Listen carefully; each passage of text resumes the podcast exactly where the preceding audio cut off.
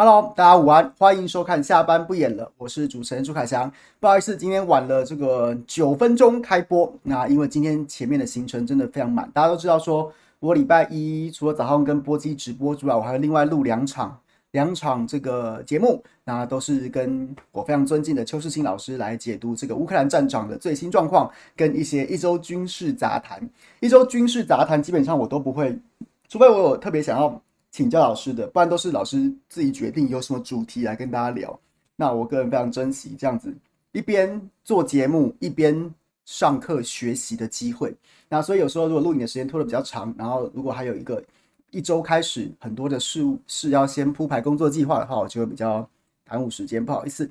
那今天当然这个大新闻当然是继柯文哲、侯友谊跟之后赖清德。也对核能这件事情说了一些他的看法，那结果没想到，当然今天这个赖清德办公室是赶快出来灭火，然后呢，但是但是其实其实赖清德会对核能这件事情转弯，我是一点都不意外。那显然是试风向，显然显然是试水温，带风向并没有达到他预期的效果，又或者是说，反正本来就是带风向试水温，那。就是一在这个收放之间，耐心的讲一点啊，办公室回应啊，耐心的再讲啊，办公室再回应，这样子之间啊，就是逐渐把这个这个这个既这个过去的既定印象逐渐把它洗掉，这也是有可能的。所以我，完全不怀疑赖清德在核能这件事情上会转弯，只是他转弯之后，他会他会不会踩油门往前走多远，这是我个人在观察的。那再来就是今天当然最新的民调。三份民调，ET Today，还有一个是这个是好像是正国会这家正国会正常台湾正常国家基金会，就是比较隶属正国会系统的，也不是正国会系统，好像正常国家基金会哈。然后呢，就是对啦，是啦，是类接近正国会系统的这样子的一个绿营民调，然后做了民调，然后再加上这个美丽岛电子报也公布了它的最新民调。三份民调，除了 ET Today 之外，ET Today。ET ET Today 的趋势也是侯友谊在下滑，然后柯文哲在上升，那两人都离赖清德这个距离越来越明显。那美丽岛跟这个跟跟这个郑国会，然后呢更是很明显的柯跟侯已经黄金交叉，就是柯文哲落到呃这个侯友谊落到第三。那当然，我觉得这个绝对会是今天乃至于接下来几天的重大新闻。重大新闻，然后大家会怎么解读？我会觉得，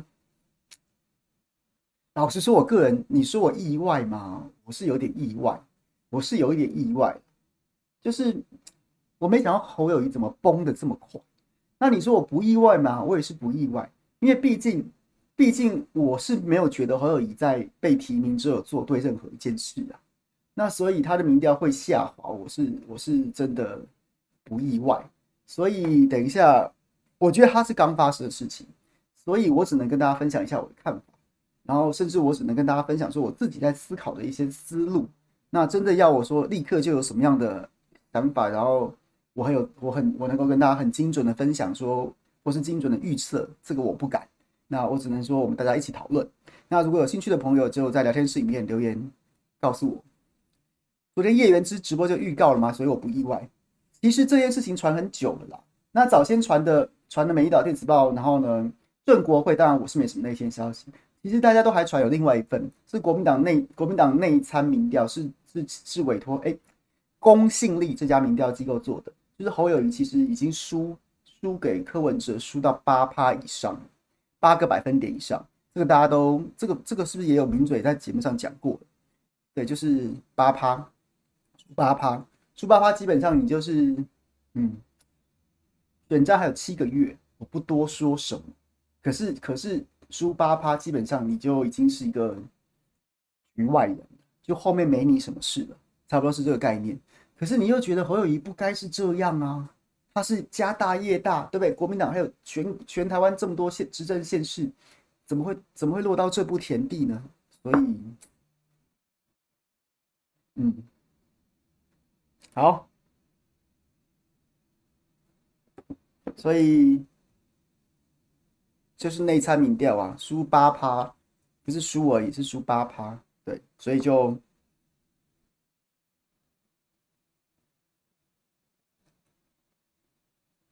好，一分钟的时间，大家什么问题的？然后或想要我刚讲的说，我大家会聊这些。那有谁觉得我漏掉什么题目的，就欢迎再提出来，好吗？一分钟。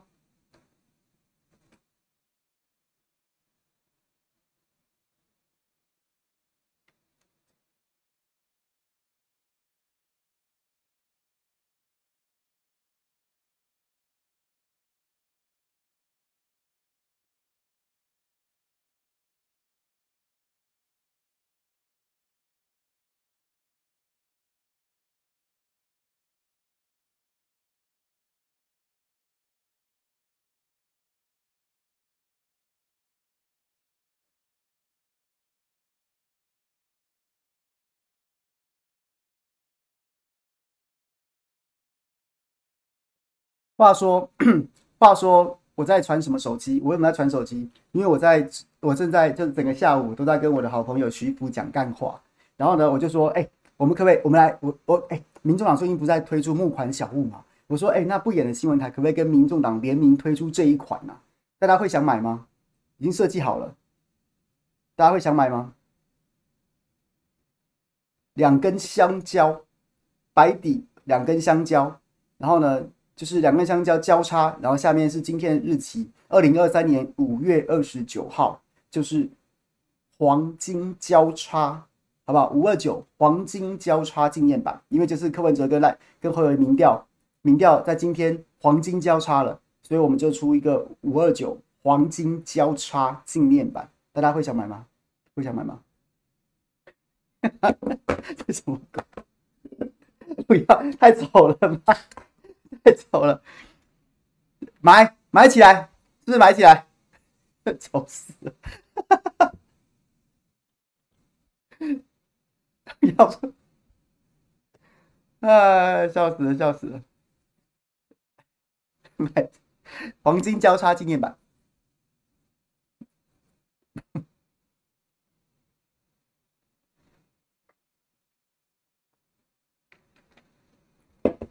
不够差吗？是香蕉太粗了，看不出来差了，是不是？好啦，就是前面我就是就今天下午我们都在讲这些干话了。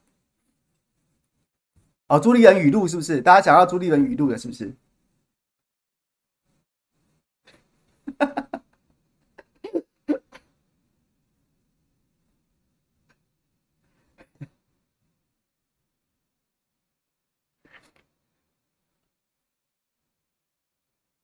好了，来了。先讲大家，先讲先讲核能好了啦。明天早上谁来早餐？我会请黄世修来，我们来来聊来聊核能这件事情。那我当然会从专业的部分留给世修讲，就是就是核电机组要怎么当成备用机组啊？核电机组又不是什么卡式瓦斯炉，然后呢，今天不用的时候把这个瓦斯罐拔起来，用的时候插上去之后，然后再再再一个开关，它就开火了。那这在技术上面有可能达成吗？假设。我们也不要讲那么复杂，我就讲今天二零二三年五月二十九号，从今天开始，我说，哎，不行，我要启用核二厂，已经演绎的核二厂，我大概要到哪一天才能让它正式开始运转发电？这些专业的部分，我们就留给明天早上谁来早餐，我会跟世修一起一起跟大家报告。那从政治上的角度来说，其实其实三个人都在转弯，柯文哲对去对过去对核对核电的的核四，尤其是核四的立场。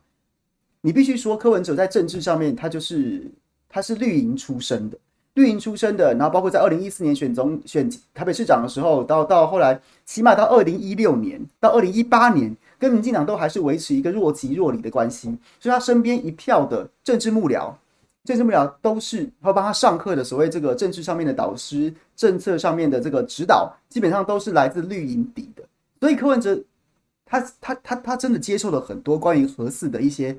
一些不尽确实的说法，或者对于核能很多这种根深蒂固的绿营的意识形态，那所以他讲了很多啊，比如说什么什么什么首都圈人口密集城市的五十公里还是几还是几十公里之内没有核电厂，这这这完全错误，在世界上至少有至少有将近十座是在人口稠密区附近的。的这个核电厂，然后又说什么什么几百公什么几十公里的疏散啊，什么什么之类的，那这些这些说法当然都不是很科学，但是就是传统绿营的说法。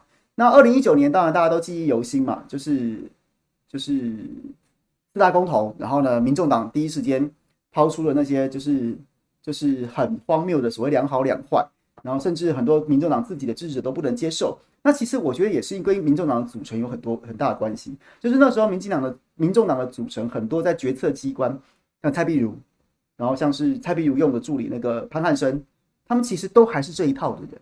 那很明显，在二零一九公投之后，民众党的支持者非常理性务实的告诉他们的的党的机器，我们是科学的，我们是年轻的，我们是务实的。我们不是那种喜欢被意识形态，然后呢，明明科学问题，你却要用一种这种宗教方式来跟我解释的那些人。所以呢，柯文哲转转弯，其实我也不会很意外，不会很意外，因为他后来讲了几个理由，那其实就比较贴近，比较贴近我们像我支持核电、支持核四的说法，像是你三千亿元，请问下国家财政到底要怎么处理啊？你台电又不敢认列损失，那你又不启用，那这笔钱就拖着，那不就是一代拖一代吗？这个对柯文哲来说，如果用这种方式说服他，他跟他过去的政治意识形态，他对于财政的纪律的要求，我觉得这个这个这个应该他心中是蛮有感的。那又或者是说，我觉得他开始这个不瞒大家说，我觉得其实也不是什么秘密啊，因为柯文哲最近请请益了很多专家学者，那包括像是前阵子我的好朋友志涵，然后他有来问我说，哎，你有没有王国辉厂长、黄厂长跟黄世秋的联络方式？然后其实我们是蛮想听听他们不同的想法。那我个人当然是立刻立刻就提供了，而且我个人我我平常心说，我不知道这能不能讲，应该没有什么关系吧？请益学者专家这有什么大不了的？然后我个人是非常开心的，就是就是你起码愿意去听不同的声音啊，这件事情很好啊。那你听了他们的说法之后，我自然会觉得，第一个你愿意去听，愿意去去去征询啊，就代表说就就代表说你。觉得你在你在你在核能这件事情上面，你可能过去只接受单方面的说法，那你你想要你想要了解，那我个人对于核电的未来是有信心的，对于核四其实我也蛮有信心的。我相信在你听完之后，你就会有一些不同的想法。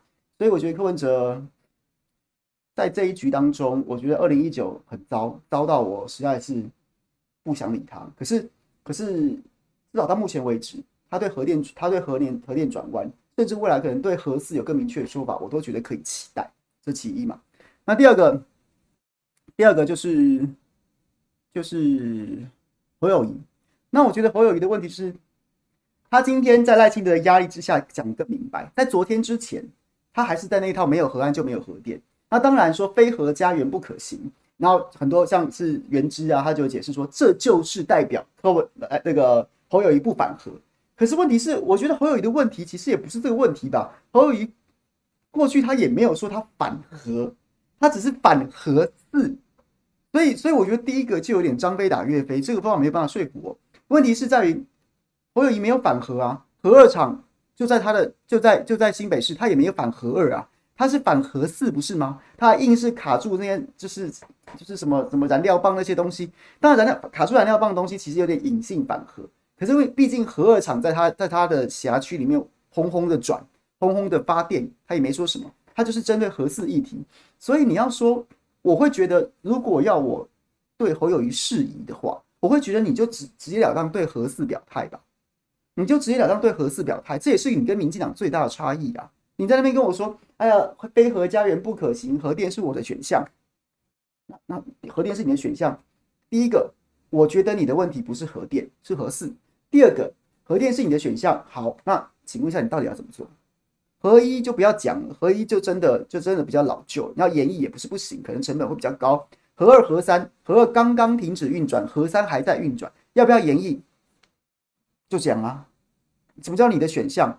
我觉得没有必要这样了吧？这侯友宜一贯讲话拖泥带水、不干不脆的风格，我个人是非常厌恶的，个人非常厌恶的。那重点还是还是你那核四呢？核四贵党党主席朱立伦，这个过去也是也是反核，那后来后来他也转弯啦，他也转弯啦。那侯友宜还在这件事情上扭捏，你是怎样？如果你要支持，你就算支持核电，你反核四，对不起，我也不支持你。可他现在都没讲，所以我就觉得他是有讲的比较多啦。可是他我对我来说，他有点隔靴搔痒，或是有点有点实问虚答。因为我觉得侯友宜真正的问题，真正的问题是核四。是核四，不是核电，对，所以所以这是我对侯友谊的看法。那甚至甚至我觉得他还是在赖清德压力之下，今天才讲的比较多，讲的比较多。这个非核家园不可行，核电就是我的选项，什么什么之类的。这个这还是在赖清德压力之下。那赖清德早先我记得我就跟大家讲过，我我就有跟大家讲过，赖清德之前赴美的时候，其实有有在美国私下见一些核能专家，有直接情谊合适的问题。这在这在这个核能圈里面，其实都不是秘密。然后呢，再来就是，就是早先童子贤智库的副董事长都有都有都有在放释放这个消息，甚至甚至这个小型机组，然后还有核电，就是台湾未来应该要用的能源这些事情，他都他都讲过。所以所以你不会特别去新聘一个智库的副董事长，然后智库是要帮你形成政策的，然后一直你完全不认同他的意见。然后或者说你们事前都没有谈过，因为你现在新聘童子贤当副当这个智库的的副董事长，那他这个智库马上就会变成你的，你可能形成政策或者国政白皮书里面最重要的一个单位。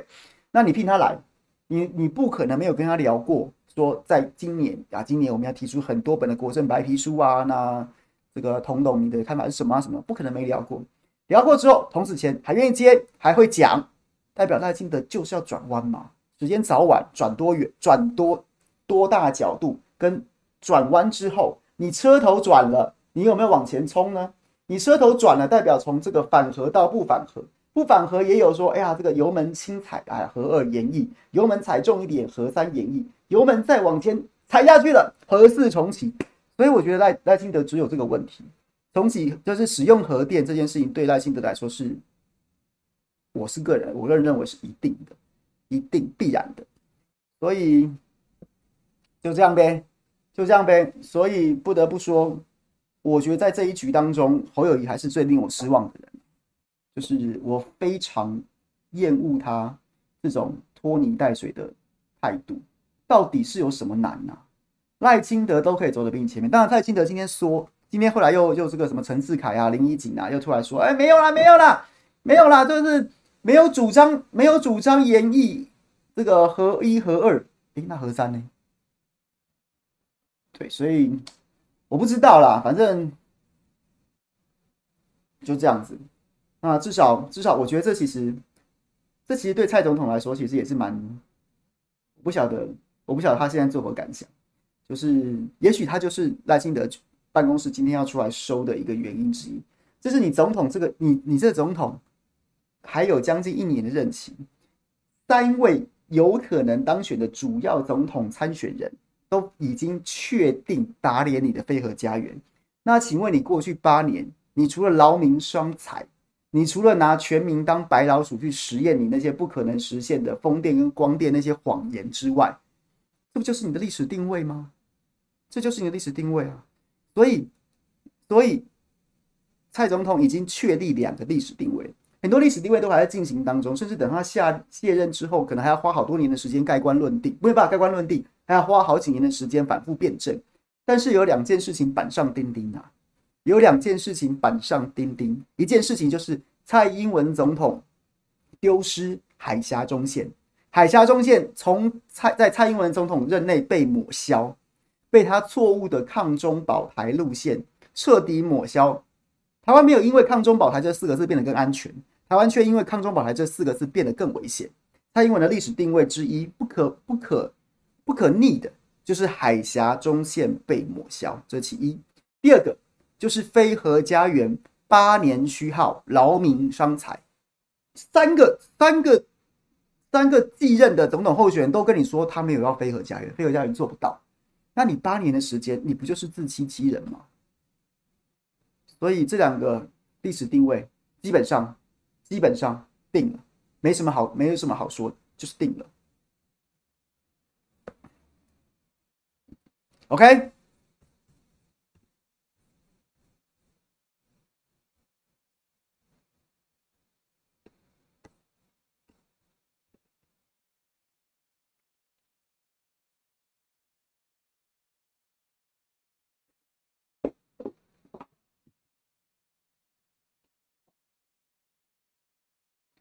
像我没有觉得围台军演常态化，我没有觉得围台军演，看你对围台军演怎么定义啦。围台军演在我们这边的定义就是，基本上你就是把演习区划在什么高雄港外、基隆港外，但是那个就是去年裴洛西来的时候有，那后来的就是环环岛或是绕岛，那个就跟围岛又是不太一不一样的定义。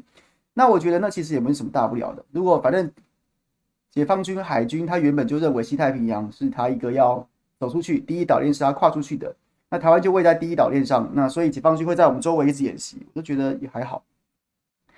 对，这个这个我就觉得没什么。海峡中线这件事情是比较比较确实的，就是毕竟毕竟，我觉得就算今天马英九当总统当到现在，当解放军的海军实力成长到一定程度的时候，他就一定要突穿第一岛链，这跟两岸关系恐怕没什么，这跟两岸关系好不好没什么关系。可两岸关系再好，他还是得在台湾东部演习，那只是可能稍微远一点。然后只是可能稍微低调一点，只是可能不会大张旗鼓的，不会不会有这么多正式宣传，但是他终究还是会走这些地方出去的。不然你解放军弄那么多军舰，难道全缩在这个台湾台湾这这条线从南到北画下来的以西吗？不可能的事情。所以对，大概就是这样子啊。啊，我对两岸关系看法是很务实的，没有太多的没有太多的这个想象。然后我也觉得两岸关系走到底，其实台湾没有什么选择的余地。啊，所以我们多讲都是吵成一团，大可不必啊。我们把自己拼命吵的一团，吵成一团的，把自己当回事儿，但事实其实并不是这样。那何必呢？我们不如多来讨论一些，讨论一些，我觉得可能跟民生更切身相关的，像是像是能源，像是核电，对，这样子的议题啊。好，然后民调，那当然今天三份民调，就像我前面讲的，ET Today。侯友谊跟这个赖清德越拉越开，然后然后柯文哲还是第三，但是紧追其后。那其他的像是正正常国家基金会，还有像是美丽岛电子报，就是柯文哲直接超过侯友宜变老二，侯友宜掉到第三。尤其是美丽岛电子报，它的这个掉的幅度还蛮大，它是一个非常非常尖锐的急转直下。那我说意外是我说意外。是我觉得我没想到侯友谊崩跌的这么快。上上一次大概在一周两周之前，我们在讨论的事情是，我记得我还在直播当中问过侯友，问过叶元之，问过王宏威，就是我刚好在专访直播当中遇到的国民党的候选人，尤尤其是今年要选立委，我说他说没有庆祝行情，为什么？你们不是都都说可能会有一些预有一些这个庆祝行情吗？然后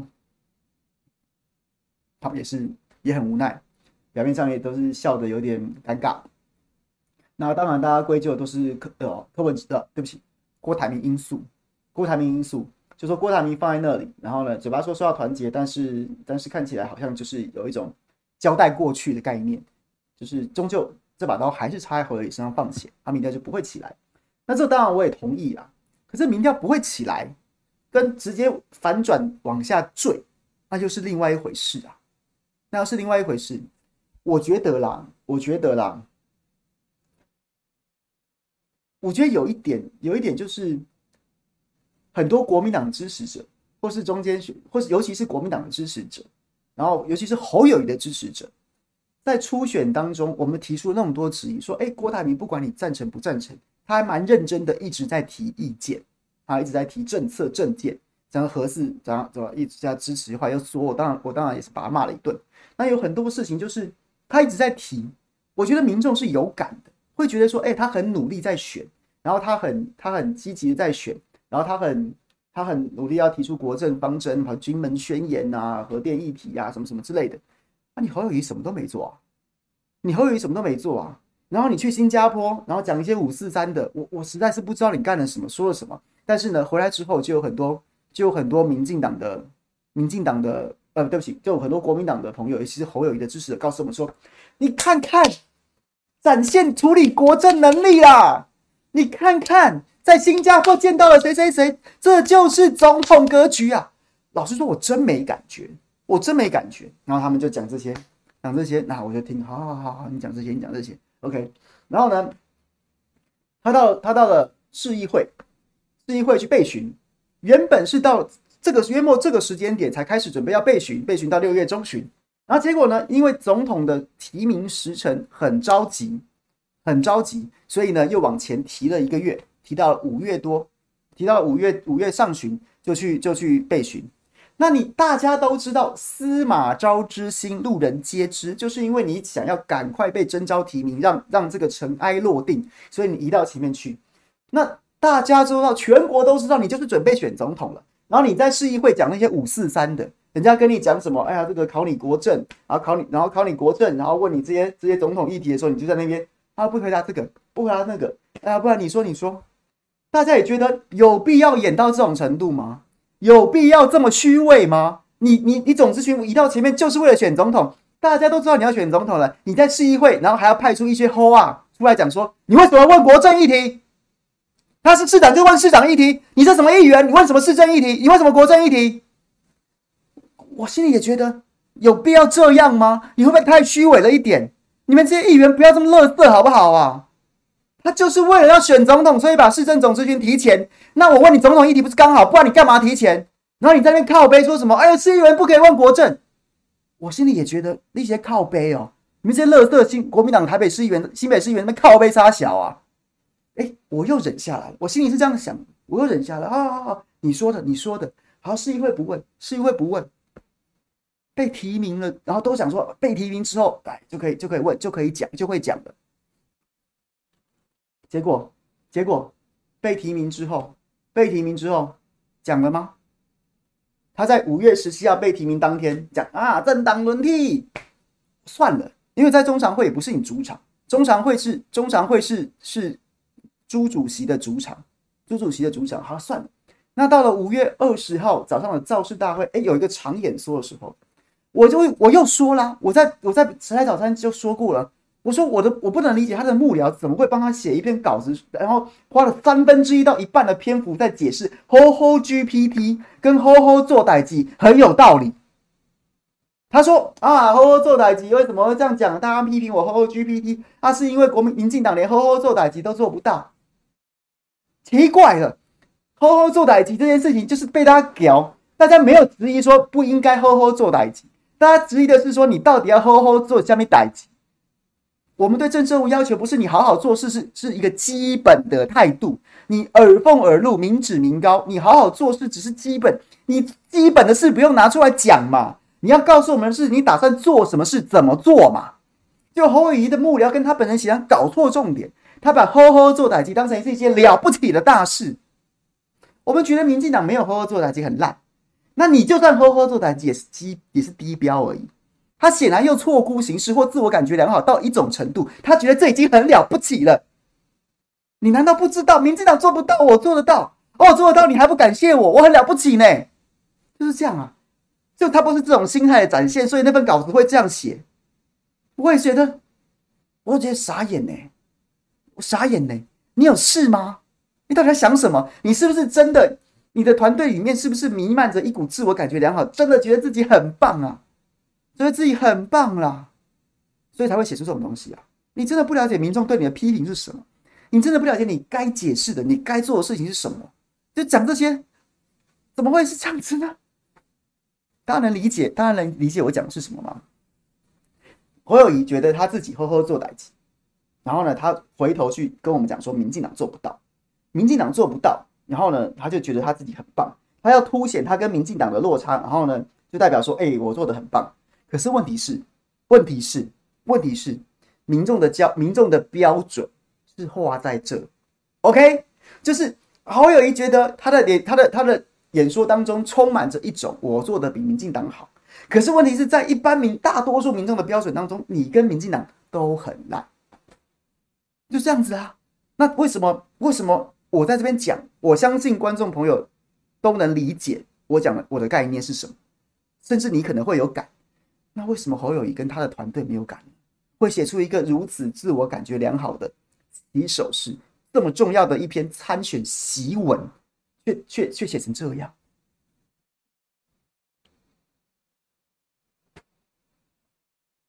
这怎么回事？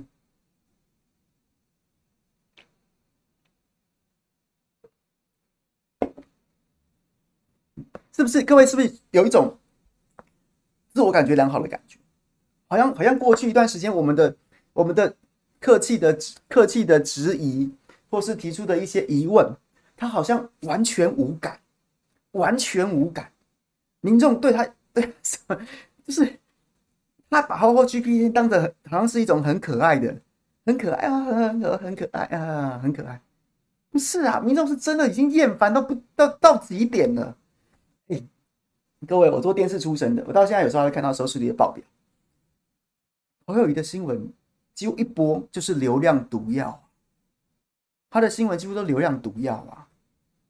你说你收视率好，不代表你会当选，可是收视率不好，代表民众根本懒得理你啊，不想看你啊，都一点警觉都没有。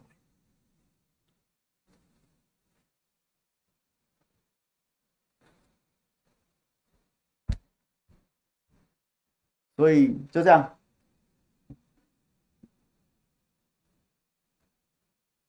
民调掉，你意外吗？你们之前跟我们说，尤其是侯友宜的指示，都告诉我们说，等到民调定于一尊之后，就会起飞。有没有发生？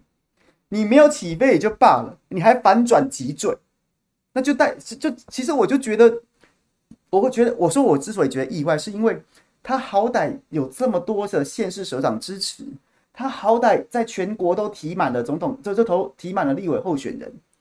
那这些其实都是组织，都是庄脚，啊他怎么会崩得这么快？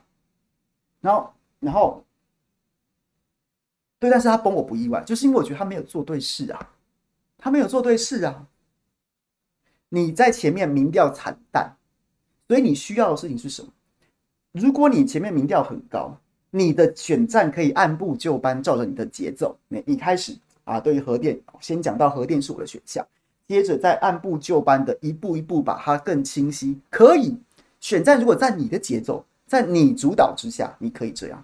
可是选战已经脱离你的掌控了，所以理论上来说，你的民调应该要在被提名之后干什么？干什么？不是继续在那边，不是继续在那边漫步在云端呐，而是立刻打一剂强心针呐。所以，请问各位，你有看到侯友谊在被提名之后有什么有什么脱胎换骨、截然不同的转变吗？没有哎、你看完之后还是一头雾水，然后你会回头去问你身边的侯友谊支持者啊，他有什么不同吗？他有改变什么吗？他不是说被提名之后他就会变另外一个人吗？那结果这些都没有发生，所以这就这就是策略的问题啊！你不知道这个策略到底怎么会这么自我感觉良好，不觉得自己的策略需要有大规模的改弦更张？又或者是说，你真的能力已经到顶了，你拿不出一个应该就是一剂强心针，或是一个一个选总统的策略，我觉得看起来很有可能是后者、欸。哎，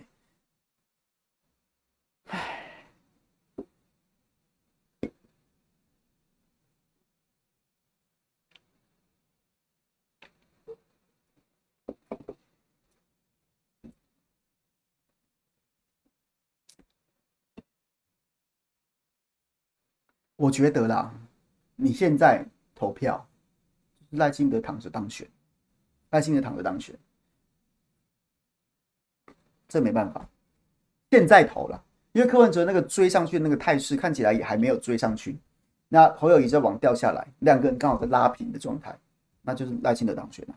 然后我今天就看到有朋友开始骂，不然你要支持，不然你要看着赖清德当选吗？什么什么的。哎，what the fuck，朋友，如果你是持这种看法的朋友。侯友宜表现不佳，为什么是你来？为什么你是来骂我们呢？我们对他好言相劝也讲过，恨铁不成钢也讲过，直接直接写他也写过，然后写他的支持者也写过，他都是这个死样子，难道是我们的错吗？难道是支持者的错吗？你要怪支持者为什么不含泪含血含屎含尿投票吗？那你如果你你你有这个，你有你心中这么不甘。你就把炮口对着侯友谊，叫他叫他跟他的幕僚现在打起精神来，把事情做好啊，好好选呐、所以，所以我觉得真的是够的。你如果真的这么死挺他，你不是反串的话，千万不要再去针对那些批评侯友谊的人去骂他了。越骂票越少，而且不是这些人的问题，是侯友谊没有变啊。你说他今天脱胎换骨，变成另外一个人了，侯团队不得了哇！你看提出很多具体政的具体的政策，在政治上面，然后呢就展现出很高明的手段，很什么手腕的。那那那如果那如果还有人在骂他，骂骂他，那你某种程度可以解释他反串，或者说，哎、我具体的告诉你他做了哪些事。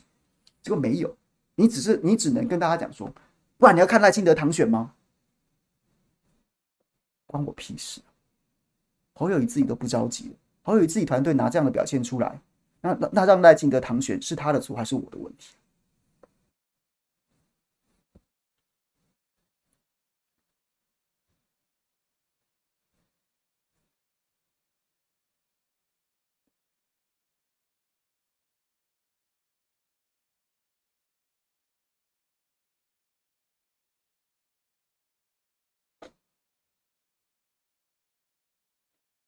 写书我先不要了啦，好，写书我先不要了啦。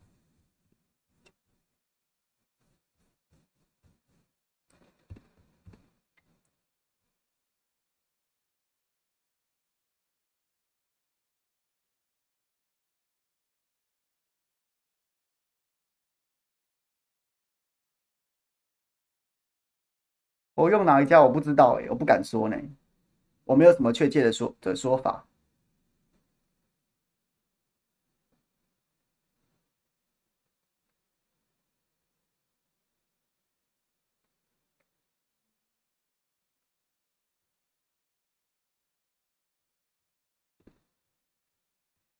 唉。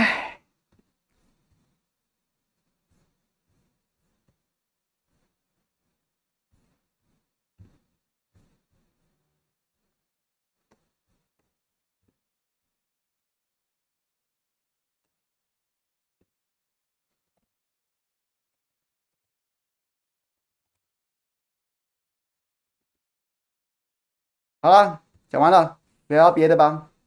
我跟大家讲，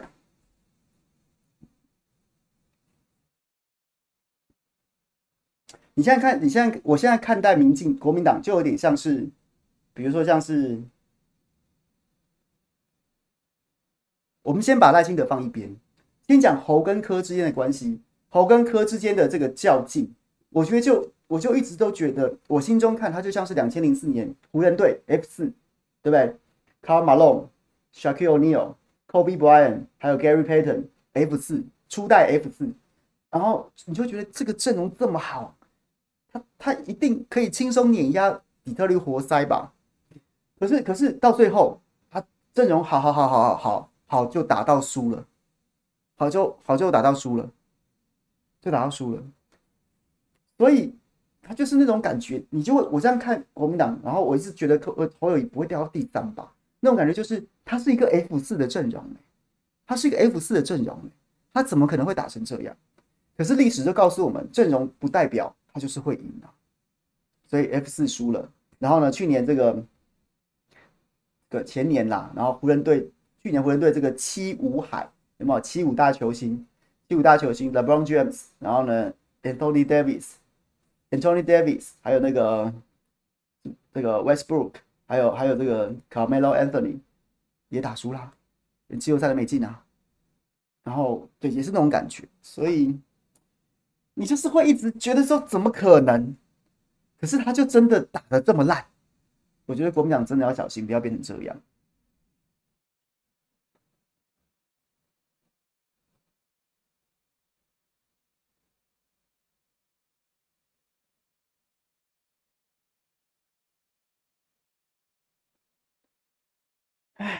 是吧？各位有没有感？是的，二零一二是是就是我说初代 F 四啊，二零二零一二就是二代 F 四啊。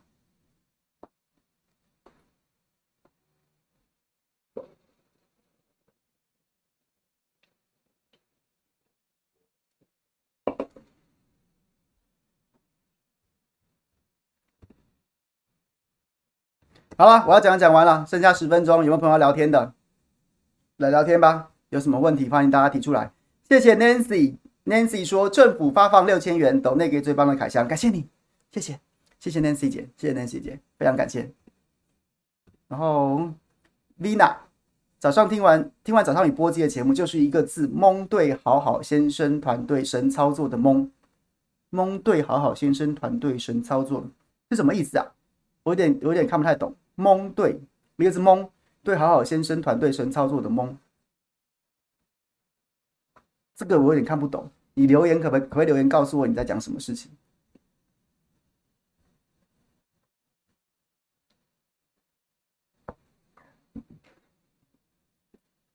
明天东冠谁出现？我不敢再讲了啦！我今我今年真是超级求爷的，我真的是。我昨天早上去运动健身，然后呢，我就是，所以我只能看手机转播。我想说，零秒了，一百零三比一百零二，这样子啊，这个这个我火我火终于晋级了啊！这个啊，这个靠腰，就一个鸟补篮，我觉得，我觉得，我觉得小白都不知道自己怎么顶进的，怎么顶进的。然后你，我也觉得真的不能怪的，虽然虽然这说真的有一点有一点卡位上面的问题。就是啊啊，二点一秒，他就只有一只有一次出手的机会啊！你去扑什么扑？你就不用扑了吧？你就把篮下卡好就好了吧？你就顶住就好了。然后对，但是好啦，就这样子了，好不好？还有第七站。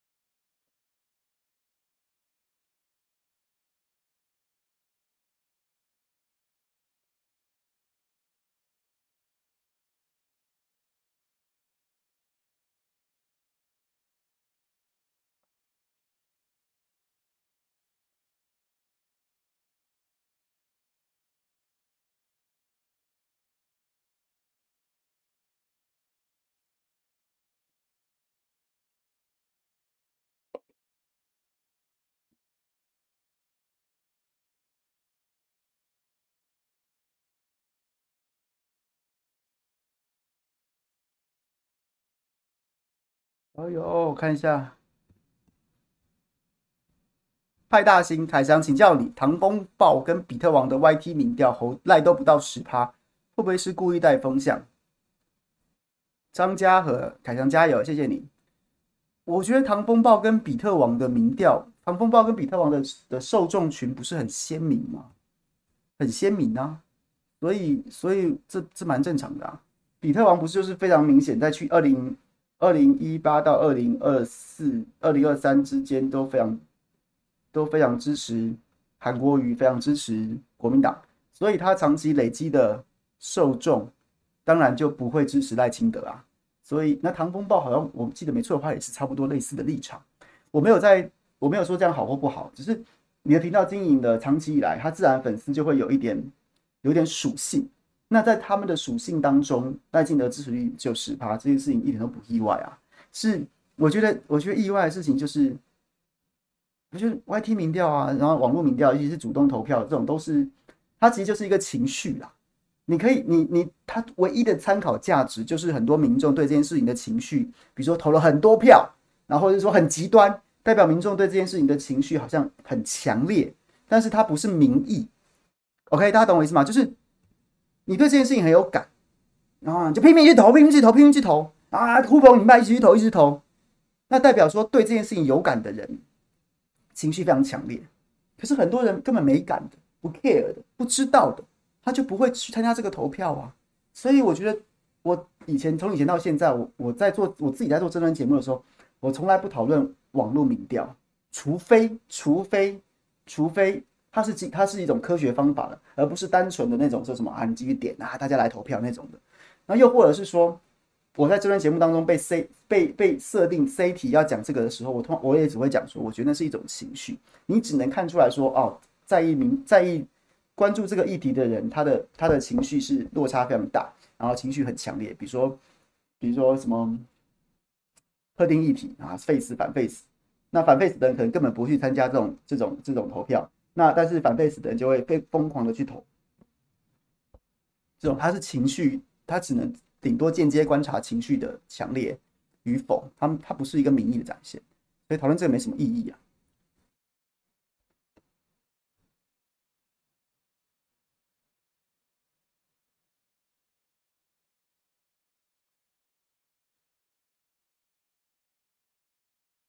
T 台民调，T 台民调，我不知道他现在改了没，但但是早先我们在业界观察 T 台民调，T 台民调也有它的它的局限性，就是呢，T 台民调它其实它加起来都是一百，大家有注意到这件事吗？所以他呢，基本上他就是先问你会不会去投票，先问他问他会他的数字里面呢都是问你会不会去投票，不会去投票的人他就不记不参考不记不记你的意见，不记你的意见，那所以导致一个什么结果？他在二零二零年的时候，尤其尤其偏误尤其大，他会他对韩国瑜非常有利，为什么呢？因为因为二零二零年的选举的时候，大家都知道。钢铁韩粉的意志是非常强烈的，不管下雨下雪下刀子都会去投票，所以基本上他在全母体当中头几个问题鉴别你会不会去投票的时候，韩粉几乎百分之百都说会去投票。那可能蔡蔡英文支持者或是民众党支持民进党支持者，然后可能就对投票这件事情哦，再看看吧，可能不会啦，可能不会。他还是会去投，但是他在 T 台民调当中就就被删掉了，你看不到他的意志。所以呢，当两个支持者、两个支持、两个候选人一方的支持者情绪非常强烈的时候，强烈表达会去投票意愿的时候，他在这个民调当中，他的比例就会被放大，就会被放大。所以，所以 T 台民调其实就是会有这个问题。那他当然有自己的调整的参数，我也不是说这样子不对。不对，只是他就有可能因为这样，所以让这个支持度未必很强烈，但是情绪或是内内内在的向心力比较强烈的族群，他的他的意志就会被放大，就这样子。对，那当然各家民调有自己的科学方法，不过他的他的研究方法当中会有这样子的状况发生。对，所以我觉得民调大家都要看呐，就是看门道啦，你要看看他到底怎么做的。除除了那些比较粗浅的时间呐、投票方式啊，更重要是他怎么样去计算他的数字，那这个都还蛮值得大家研究的。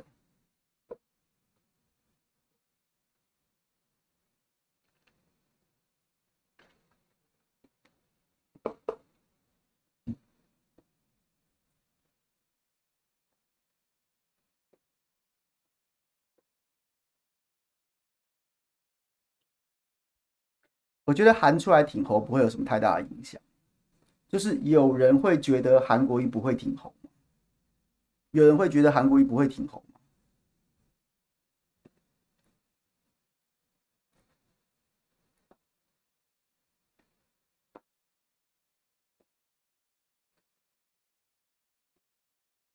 反串蓝白粉互斗这件事情蛮合理的啊，蓝白粉吵成一团。然后彼此最好都是针锋相对，然后彼此最好因为因为蓝白互相战斗，然后呢中间画出一条很深的鸿沟，那就不那就不太可能触发弃保效应。那对赖清德就是躺赢，这这在动机上面完全成立啊。两千年总统大选，我之前不跟大家讲说，我觉得现在选举有点像两千年总统大选。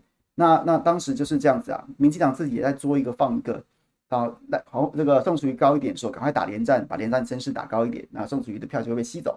那这个林在声势高起来的时候，赶快再打一下宋楚瑜，然后让宋楚瑜这个的这个再再再高起来，然后再挑选议题，挑一些议题，然后呢，就是让宋能跟连互打，就这样子啊，他就是这样玩的，这一点都不意外，这不是什么稀奇啊。这个选战这个结构出来之后，你就必须预期他们会这样做啊，对啊，就是这样啊。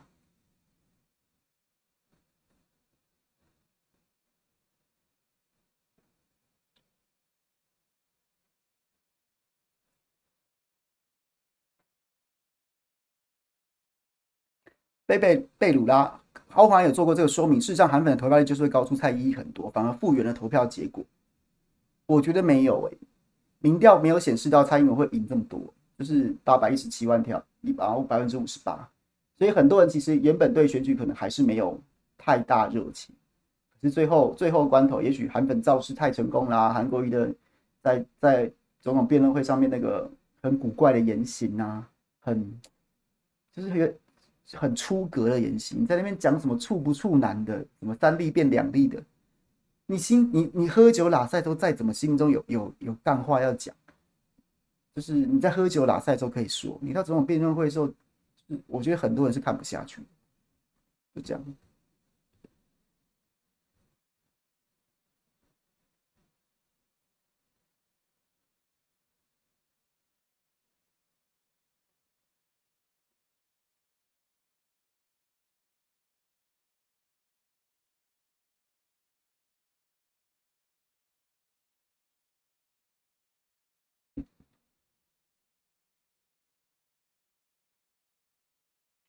注意，我们来打赌，韩出来挺侯不会对他影响太大，因为因为韩挺侯并没有意外效果，韩挺侯并没有什么意外效果，而且而且韩挺侯又怎么样？韩粉是跟着韩国瑜走的，韩，挺侯，韩国瑜挺侯也是一票啊，所以我觉得没有用的啦。好，你现在韩国瑜挺侯，比特王过去那么挺韩的，他会因为韩国瑜出来挺侯之后就放弃柯文哲吗？不会啊，因为挺柯文哲现在是网络上面最大的市场。网络现在几乎所有的直播主都不可能得罪柯文哲的粉丝，因为网络这个这个使用者当中，柯粉的比例本来就比较高，本来就比较高。那像柯文哲声势再上来了，大量的网络禁用者都在寻找跟柯文哲相关的资讯。你不挺柯，那你吃什么？啊你喝西北风啊？有可能啦，侯友谊就大量下夜配，他他也只能大量下夜配去弥补这样子的这样子的这个优劣势，只有这一个可能性。所以我觉得韩国就算挺侯没什么用，没什么太没有什么救的了。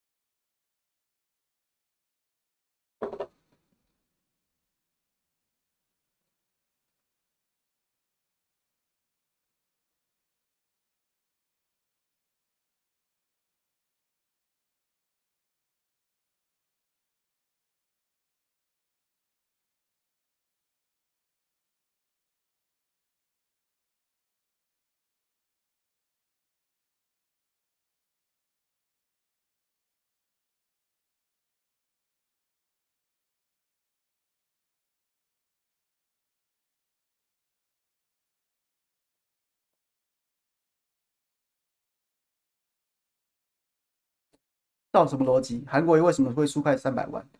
我觉得柯韩粉一直不能接受一个一个，一直不能接受一个说法。但其实，如果要我问的话，韩国瑜自己的问题啊，韩国瑜自己的问题啊，他真的选的很糟啊，他真的选的非常糟糕啊，那是他自己的问题啊。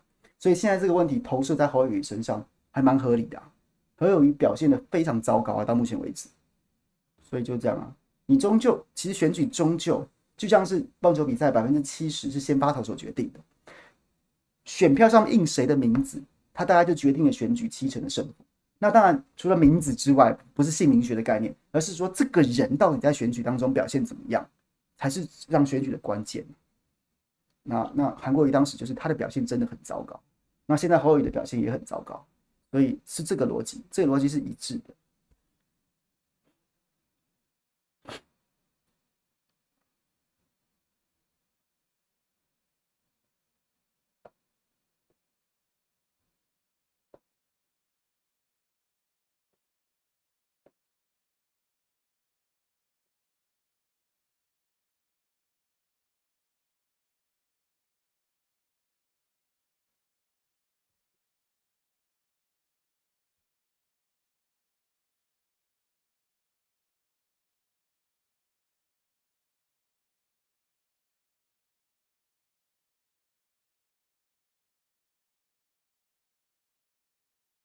注意，韩粉还是有一部分听韩的话。原来要投科而不投科，要投科而不投科的，那林根仁韩国瑜不是有帮他站台吗？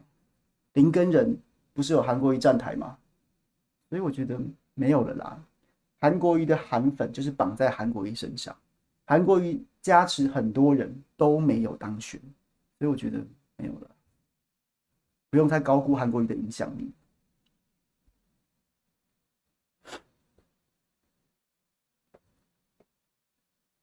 气候保科效应，我觉得有可能啊。可是就是在我心中，我就还是有一些不踏实的想法，就是我觉得侯柯文哲也有很多问题，比如说柯柯文哲头重脚轻的状况非常明显。你到底要提名谁选立法委员？总统是一个长期战，是一个全体战、总体战。你不，你光靠一个人空战的身世能选上总统，我是非常怀疑的。当年宋楚瑜功亏一篑，功败垂成，也是整个审议会的系统几乎都挺宋啊，所以他的装甲组织非常绵密啊，也也也也就是也就是打成那样。那柯文哲根本没有组织，没有装脚，然后甚至甚至很多蓝绿不要的拐瓜裂枣在民众党里面，他能走到总统大选的尽头吗？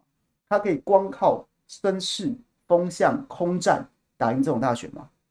我是怀疑，但我这个怀疑不是说我我看不起，或是说，我只是说，如果他真的成功，那真的是中华民国政治史上的一个奇迹，然后会从此典范转移，从此典范转移，组织战、地方派系会进一步萎缩。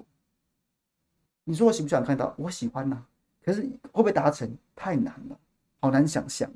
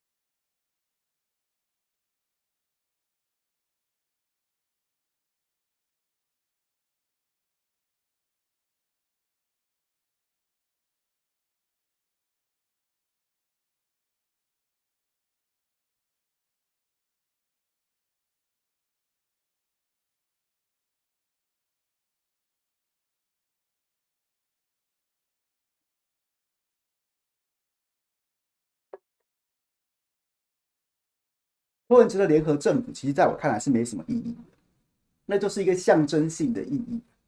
你知道联合政府是什么意思？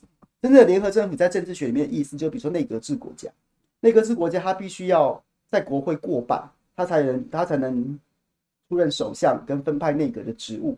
所以今天朱凯翔的政党拿到百分之三十，那可能吴宇舒的政党百分之二十，那我们两个结合在一起，联合在一起，朱凯翔跟跟吴宇舒两个的政党联合在一起。然后我们一起推，也许是吴宇舒当党魁，然后当首啊当首相，然后也许是我当首相。然后我们两个政党在决定要整合的时间、整合的时机，我们就会谈说哪个部、哪个内阁大臣是出任，是谁出任。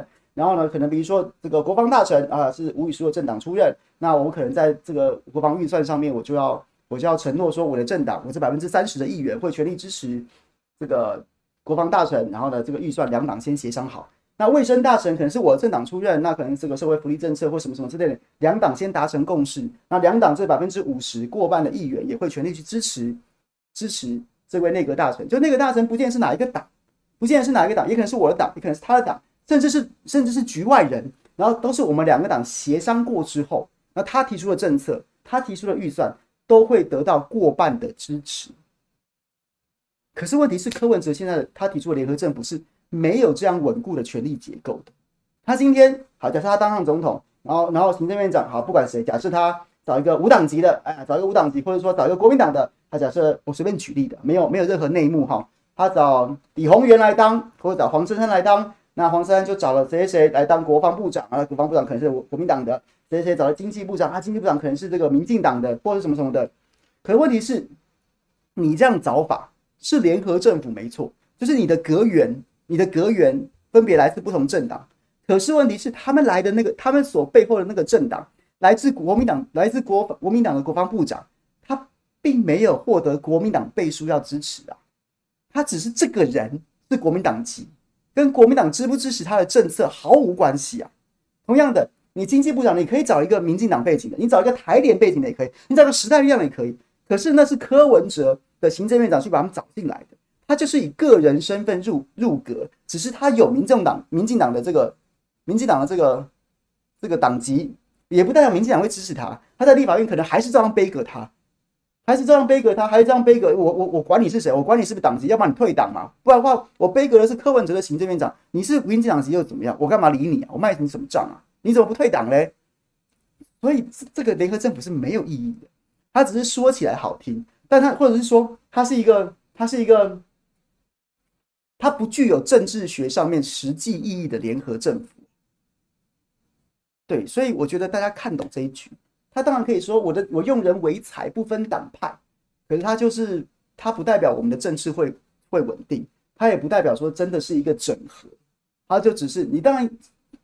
几十万各自几蓝蓝绿两党各自几十万党员，难道找不到个人愿意入党的、愿意入阁的吗？一定找得到。可是没有党在背后背书，他就只是个人而已啊。柯文哲的第一任、第一任、第一任末期到第二任初期的时候，就有很多像是蓝世聪啊、蓝世聪民进党员呐、啊。可是民众民民进党照样在在议会里面痛骂柯文哲啊，卖一点面子，但是公事公办的时候，照样要杯葛你，要屌你，也没再跟你客气啊。可是联合政府真正的意义不是这样的。所以我就觉得，对啦，你要讲联合这个字义，它是啊，然后我我相信他有办法达成，可是在，可是，在政治学上的角度，它是没有意义的。国事会议毫无毫无约束力，那就是那就就就，就毫无约束力啊！所以开国是协国事会议又怎么协调呢？我根本不会参加，我跟你打赌，在一党他根本不会参加你的国事会议。还一样，也是你自己很爽的。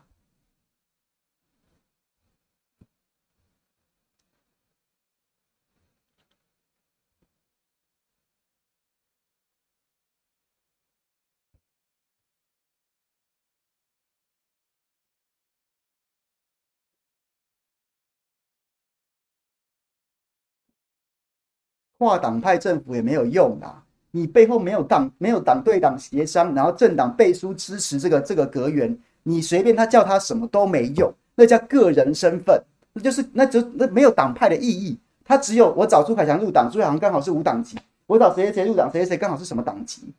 所以你讲说什么党，把党派跟政府两个字连在一起，都是都是广告词，没有任何实际上的意义啊。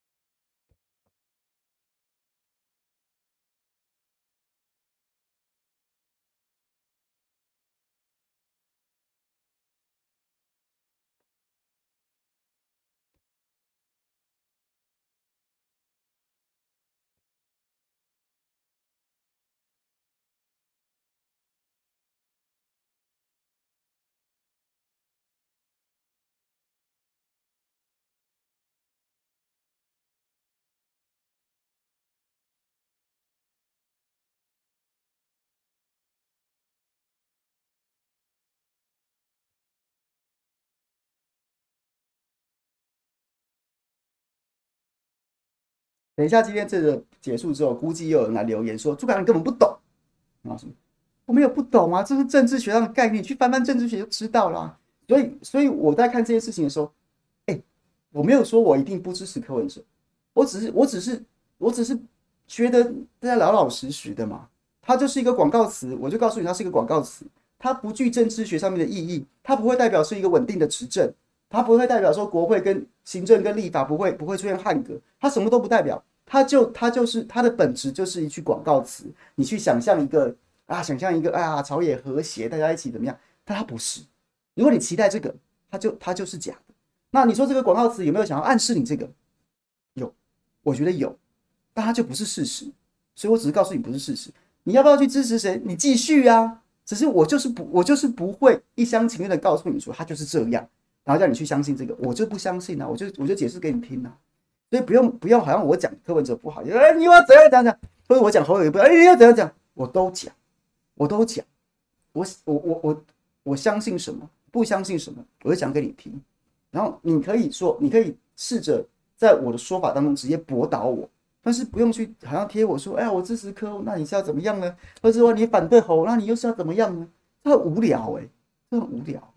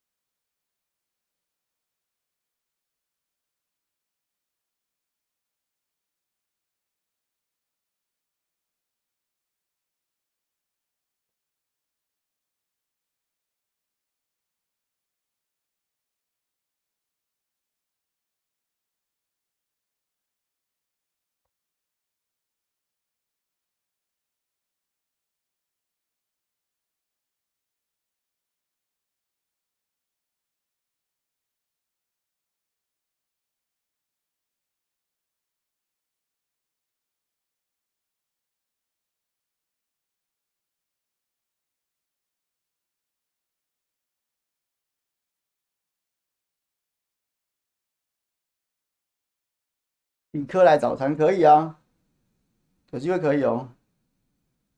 我好像伟汉哥信我所言吗？没有诶、我觉得我跟暐瀚哥不同是，我会直接表达我的立场。我我看到那些烂事，我没有，或是我我一些人我真的看不起你，我就不会防你，我不会想防你，或是说，对我没有想要跟大家都要当好朋友。我觉得就是这个世界这么大，没有必要跟每个人都当好朋友吧。就是对啊，就是。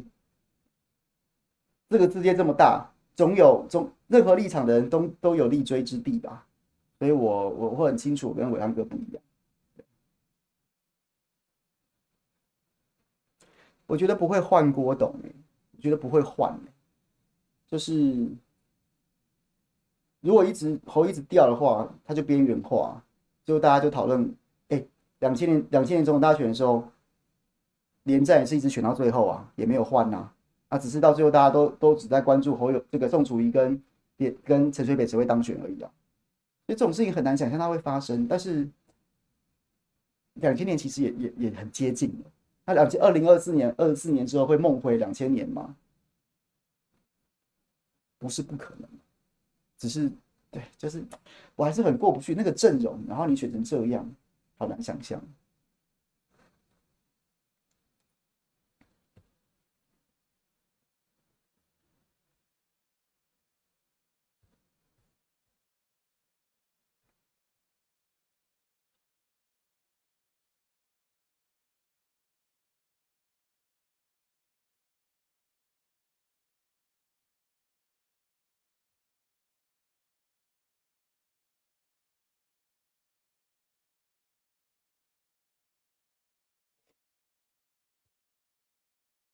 如果我是朱立伦，现在能有什么招式？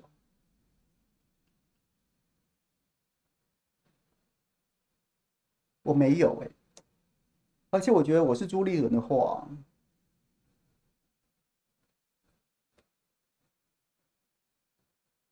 我觉得侯友宜选的不好，又怎么样？侯友宜选的不好，我就消了一个心头大患了。我就消了一个心头大患啊！我这次不选，把国民党弄到没有人可以选，那也许下一次就是我，说不定啊！你说二零二四大家朱立伦不选了，那可是如果侯友宜再倒，我二零二八可能大家会期待卢秀燕，我那朱立伦可能还是没得选，我不知道哎、其实我我我不觉得每个政治人物，大家在戏台下面看戏的人，想是政党轮替，想的是拨乱反正，想的是更好的经济生活什么的。可是我觉得在戏棚上演戏的人往往想的不一样，不见得是想把戏演好。每个人各自不同的想头，戏演烂了，哎呀，我就可以档期不用被嘎着了；戏演坏了，哎呀，我就可以怎么样了，或者说我就可以去别的别的戏棚下面上戏了。所以我觉得，哎，很多民众有时候我都觉得好可怜。政治人物真的跟你想的不见得一样，他们说的是一套，做的是另外一套，很多时候不是那么容易看出来。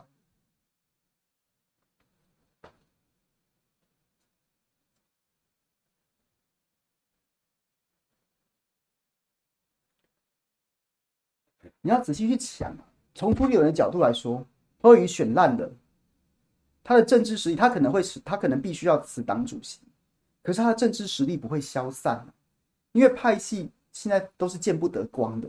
那侯友宜如果选败了，侯友宜回去归他的新北市长，下一次大概也没有机会。那国民党里面，国民党内政治实力最强的是谁？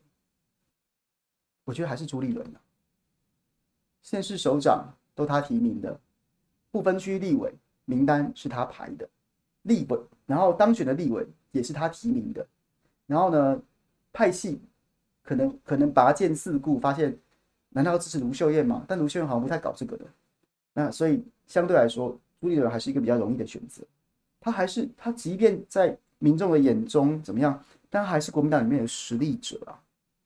我觉得这也不是坏不坏的问题，而是算完之后就会觉得侯友谊选败，好像对朱立伦来说没有没有那么致命啊。我都不选了，你们还要怪我啊？你们说侯友谊比较好，那我也提名侯友谊。啊，你们要怪我什么？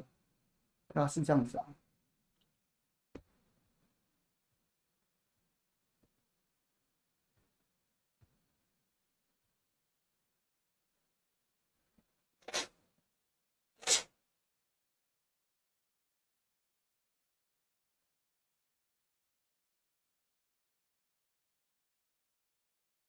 我不会觉得他不希望侯友宜，只是只是他他可能不他可能不会硬着陆，就是侯友谊输了，他可能不会是那种坠机摔摔到粉粉身碎骨，他可能还是有一个有一个有一个降落伞落地。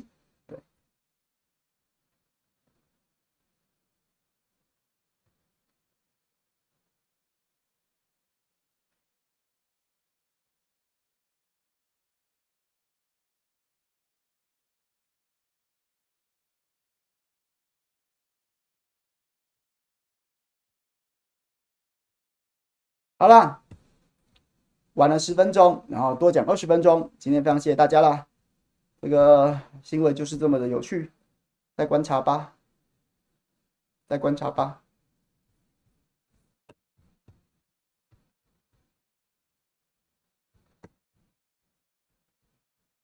谢谢大家啦，谢谢 Nancy，Nancy，好棒，谢谢你，谢谢你。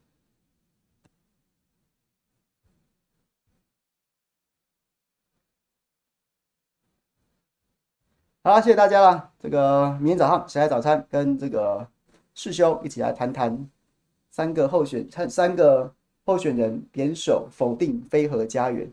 这八年，这八年我们到底经历了什么？谢谢大家，拜拜。